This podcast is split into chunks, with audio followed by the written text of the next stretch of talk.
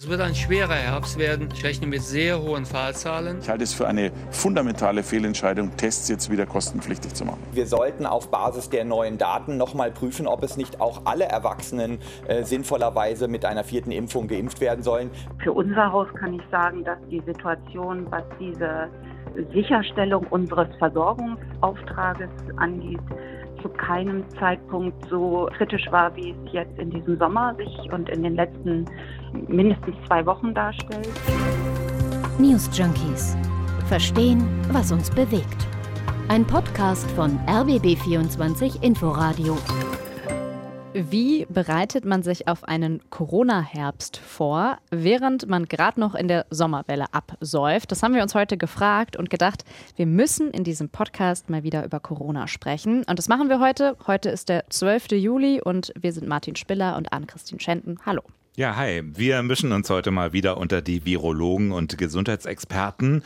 Vor wenigen Wochen hieß es da ja noch, Corona ja, wird zwar im Sommer eine Rolle spielen, aber das wird schon erst im Herbst. Da wird es dann wieder richtig ernst. Tja, aber so ein harmloser Sommer sieht anders aus. Die bundesweite 7-Tage-Inzidenz, die liegt äh, Stand heute bei über 700 wieder. Und dank der neuen Variante BA5 stecken sich gerade richtig viele Leute an.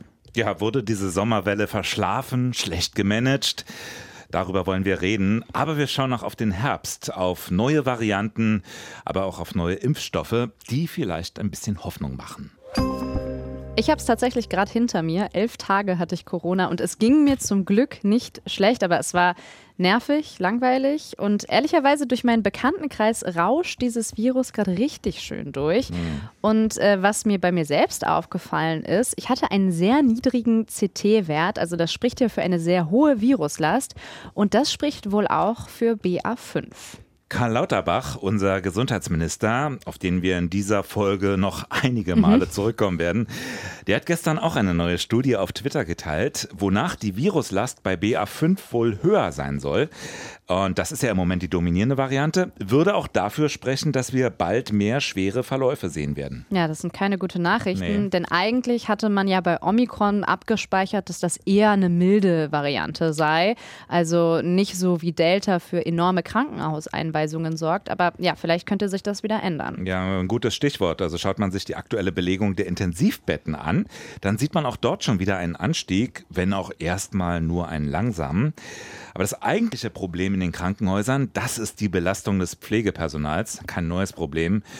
Jetzt sorgen immer mehr Krankheitsfälle dort natürlich für Einschränkungen. Der Präsident der Deutschen Interdisziplinären Vereinigung für Intensiv- und Notfallmedizin, Gernot Marx, ja, lange Bezeichnung, mhm. der warnt in der Berliner Morgenpost, 55 Prozent der Intensivstationen in Deutschland würden nur noch eingeschränkt arbeiten können.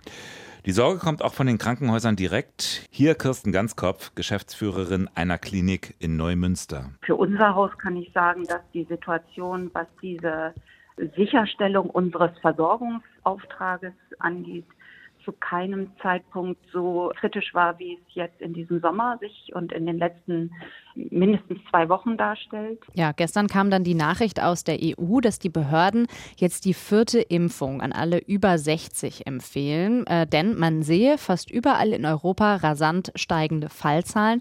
Die Europäische Seuchenbekämpfungsagentur, die spricht von einer neuen, weit verbreiteten Welle, die von einer besonders ansteckenden Variante befeuert wird. Über die Impfstoffe reden wir hier gleich auch nochmal ausführlicher. Lass uns vielleicht nochmal kurz auf die aktuellen Zahlen mhm. gucken. Mhm. Äh, wir legen ja jetzt wieder bei einer 7-Tage-Inzidenz von so 700, gut 700 in Deutschland. Ist die Frage, kann man den aktuellen Zahlen überhaupt noch trauen? Da gibt es Zweifel. Ja, Stichwort Dunkelziffer. Mhm. Äh, es gibt nämlich Experten wie Thomas Lehr, der ist Professor für Pharmazie an der Universität des Saarlandes und der schätzt die Dunkelziffer auf dreimal so hoch wie vom RKI angegeben. Das hat er dem ZDF in einem Interview gesagt. Und wenn man das mal so durchrechnet, also gestern hat das RKI etwa 155.000 äh, Neuinfektionen gemeldet. Mal drei wären das eigentlich 465.000 Menschen, die sich alleine gestern infiziert hätten. Puh. Das ist schon eine krasse mhm. Nummer. Das ZDF hat auch untersucht, was dran sein könnte an den Behauptungen. Die haben sich mal die Positivrate der Testung angeschaut, also wie viel Prozent der Tests, die täglich gemacht werden, dann auch positiv sind.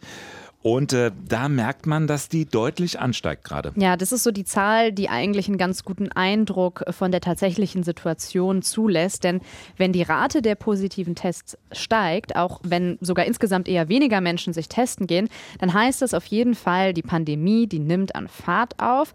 Und das Portal Statista, das hat auch äh, diese Positivrate mal ausgewertet und sagt, aktuell sei wohl ja jeder zweite Test positiv. Ja, diese Tests sind dann nochmal so ein Thema für sich. Mhm. Seit etwa anderthalb Wochen kostet ein Schnelltest ja für die allermeisten drei Euro.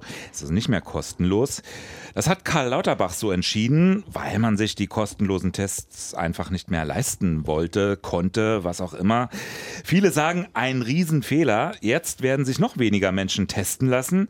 Und das heißt am Ende, wir verlieren jeden Überblick. Das, das Virus rauscht einfach so durch. Ja, das hat dann auch wieder einen Effekt auf die Dunkelziffer. Mhm. Und viele Menschen lassen sich ja auch nicht mehr PCR testen, weil mittlerweile ein Schnelltest aus dem Testcenter ausreicht, um sich zum Beispiel krank schreiben zu lassen.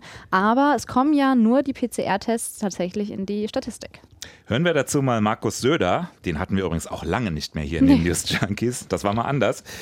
Der hat die Teststrategie von Lauterbach im ARD-Sommerinterview scharf kritisiert. Meine Philosophie dabei wäre, äh, schützen weiter, aber nicht wegsperren oder zusperren. Testen, Maske und Impfen als das Dreierinstrument voranzubringen und auch die klare Forderung, Testen kostenlos zu lassen. Wir haben schon einmal den Fehler gemacht, äh, wir alle, und haben gedacht, wenn die Tests was kosten, dann hat es eine Wirkung, es war ein Fehler. Ich halte es für eine fundamentale Fehlentscheidung, Tests jetzt wieder kostenpflichtig zu machen. Ja, wir haben jetzt also eine Sommerwelle, von der wir nicht so richtig wissen, wie doll sie eigentlich gerade ist. Und auf jeden Fall eine Variante, die noch mal ansteckender ist. Aber im Herbst soll es, glaubt man zum Beispiel Karl Lauterbach, noch schlimmer werden. Schauen wir uns das mal an. Was erwartet uns im Herbst?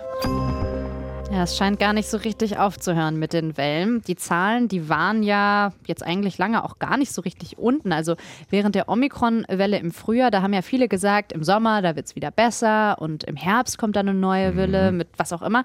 Aber bis dahin gibt es einen neuen Impfstoff, also alles nicht so schlimm. Ja, aber jetzt ist es ja nun so, also wenn die Welle jetzt schon da ist, wäre nicht dann zum Herbstanfang die erstmal wieder vorbei? Oder geht das jetzt alles so durch, dass man gar keine Wellen mehr erkennt? Also mhm. von der Sommerwelle zur zur Herbstwelle, zur Dauerwelle.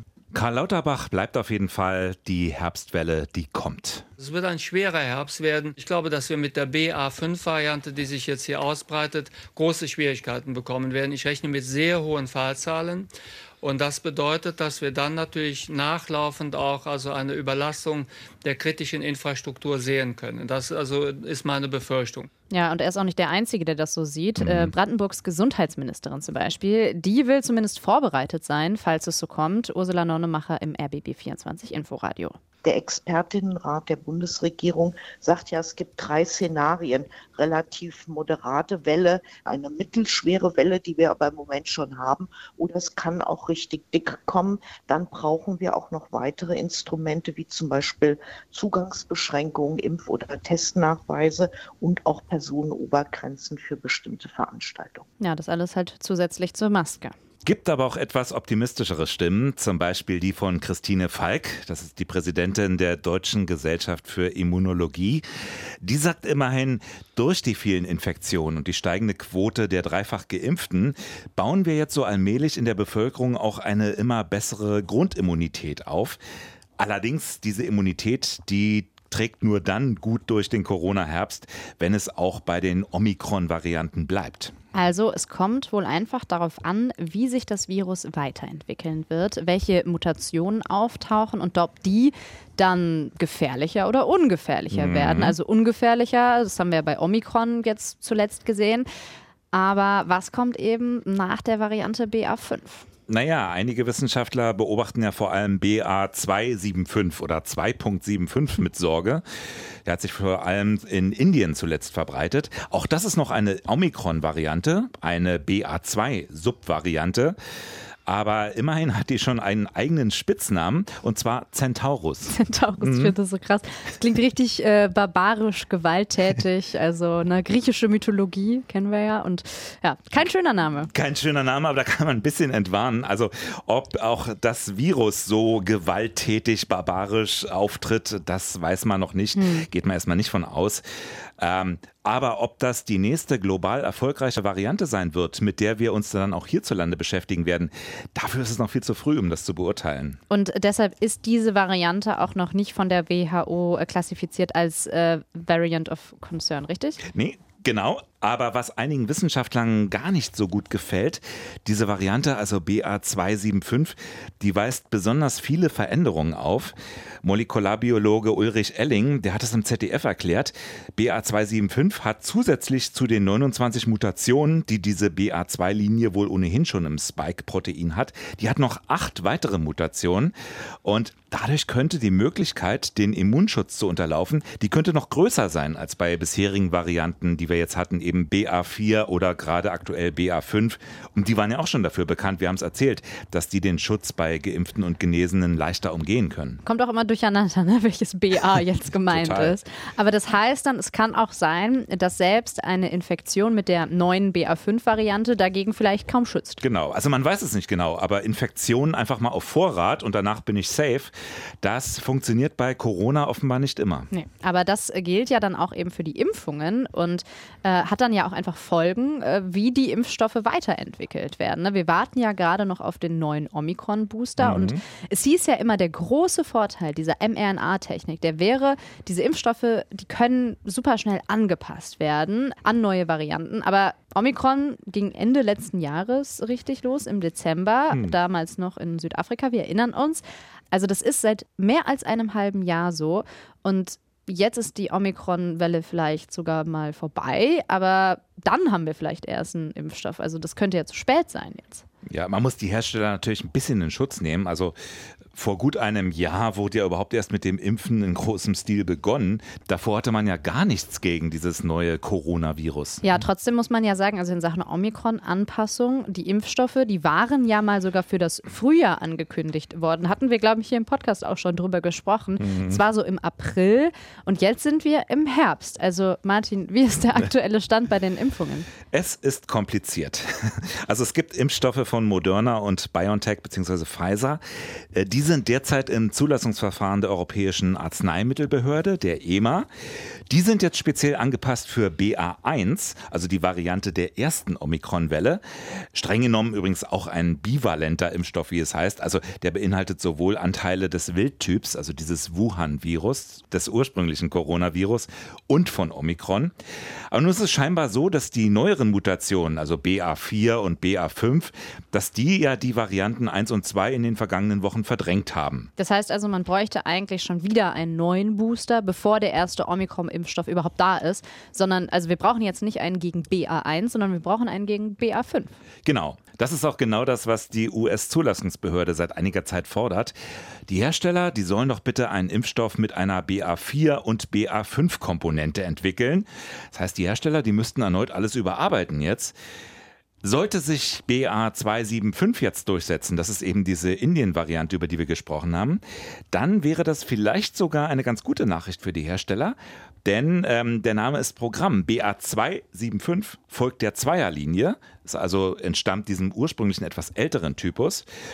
Es könnte nun also sein, dass ein BA5-Impfstoff auch wenn das im Moment die dominierende Variante ist, dass der gegen diese neue Variante dann kaum noch schützt.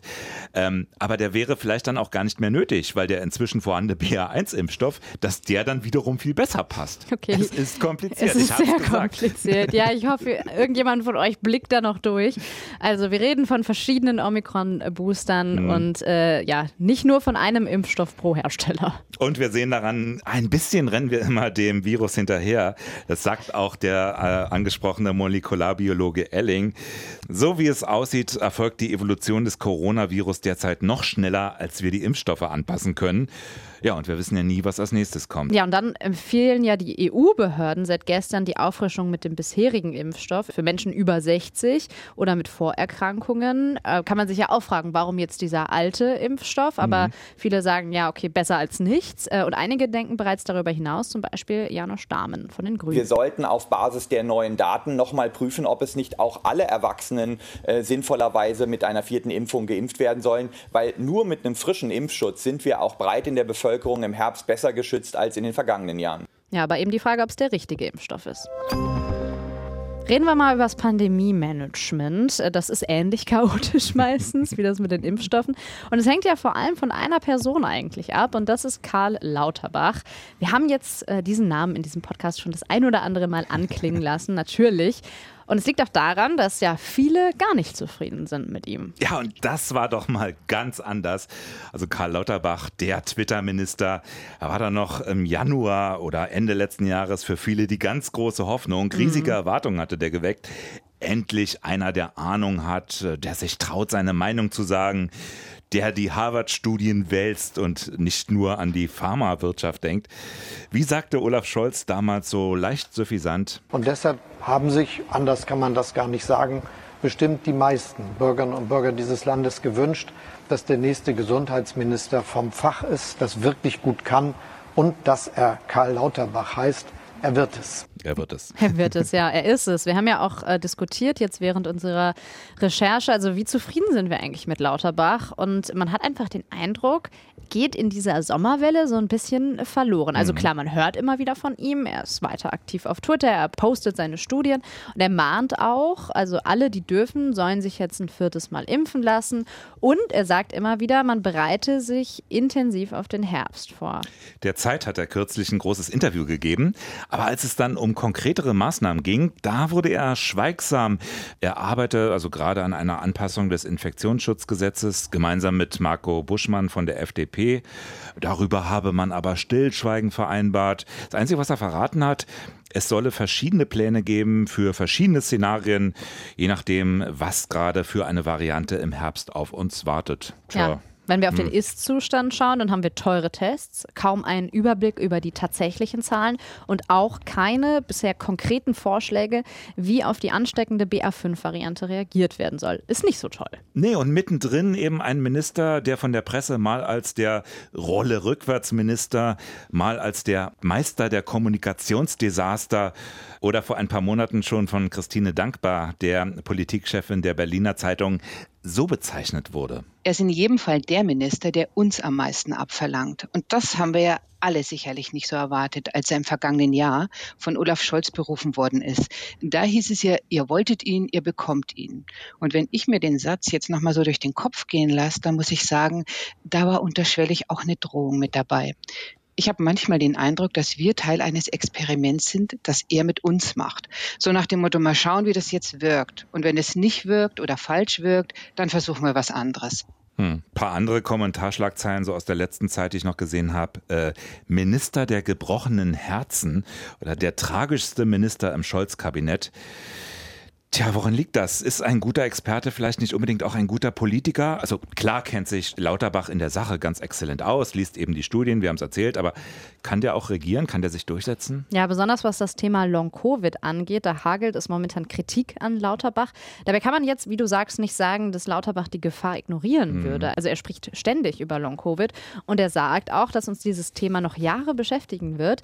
Vor zwei Tagen erst hat er getwittert, wörtlich, das Thema Long-Covid wird mega unterschätzt. Menschen sollen sich nicht leichtfertig einer Infektion aussetzen, die ihr Leben verändern kann. Ja, und da kann man doch auch denken, hey, solltest du, sollte dein Ministerium uns nicht schützen?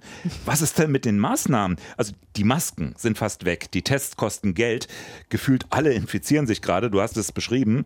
Ja, aber Lauterbach setzt noch auf Individualisierung und das stört doch viele. Ja, die Autorin Margarete Stokowski zum Beispiel, die hat selber Long-Covid und sie hat ihm entgegnet auf Twitter, ich verstehe es nicht, Sie sehen doch, was das Problem ist und dann machen Sie die Schnell- und PCR-Tests immer schwerer verfügbar und kümmern sich faktisch wirklich einen Scheiß um Long-Covid. Denen, die es schon haben, bringt es null, wenn Sie darüber twittern. Ja, es sind harte Worte, aber dahinter steckt eben auch der Frust einer Betroffenen. Ja. Die Therapieplätze für Menschen mit Long-Covid sind knapp. Lauterbach selbst sagt in dem Interview mit der Zeit, wir haben noch keine Medikamente, das ist ein Problem, das unterschätzt wird. Also der Eindruck ist, Lauterbach sieht, was schiefläuft, aber Lauterbach tut nichts dagegen, was schiefläuft. Ja, klar ist, die Euphorie für Lauterbach vom Anfang, die ist weg. Und wenn seine eigenen Prognosen für den Herbst zutreffen, dann wird die große Zerreißprobe für den Minister erst noch kommen. Messen lassen wird er sich definitiv an den Anpassungen des Infektionsschutzgesetzes, äh, die er jetzt mit Marco Buschmann vornimmt. Es könnte auch eine Chance sein. Immerhin kann man ja davon ausgehen, dass es eine Vorbereitung für den Corona-Herbst gibt. Wir gehen da nicht völlig schutzlos rein. Es wird neue Impfungen geben. Es wird wahrscheinlich auch Maßnahmen in irgendeiner Form geben.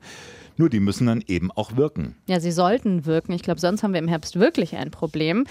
Ihr könnt uns ja gerne mal schreiben, wie ihr auf die aktuelle Corona-Politik blickt, ob ihr euch Sorgen macht vor dem Herbst, ob ihr euch vielleicht gerade selber Corona eingefangen habt. Äh, habt. Wir hören uns morgen wieder, wobei da mit einer Einschränkung. Morgen hört ihr nur den Martin, mich nicht, aber dann wieder am Donnerstag. Das ist ja auch nur eine begrenzte Einschränkung. Eine begrenzte Einschränkung. Bis genau. morgen. Bis morgen. Tschüss. Tschüss. News Junkies. Verstehen, was uns bewegt. Ein Podcast von RBB24 Inforadio. Wir lieben das Warum.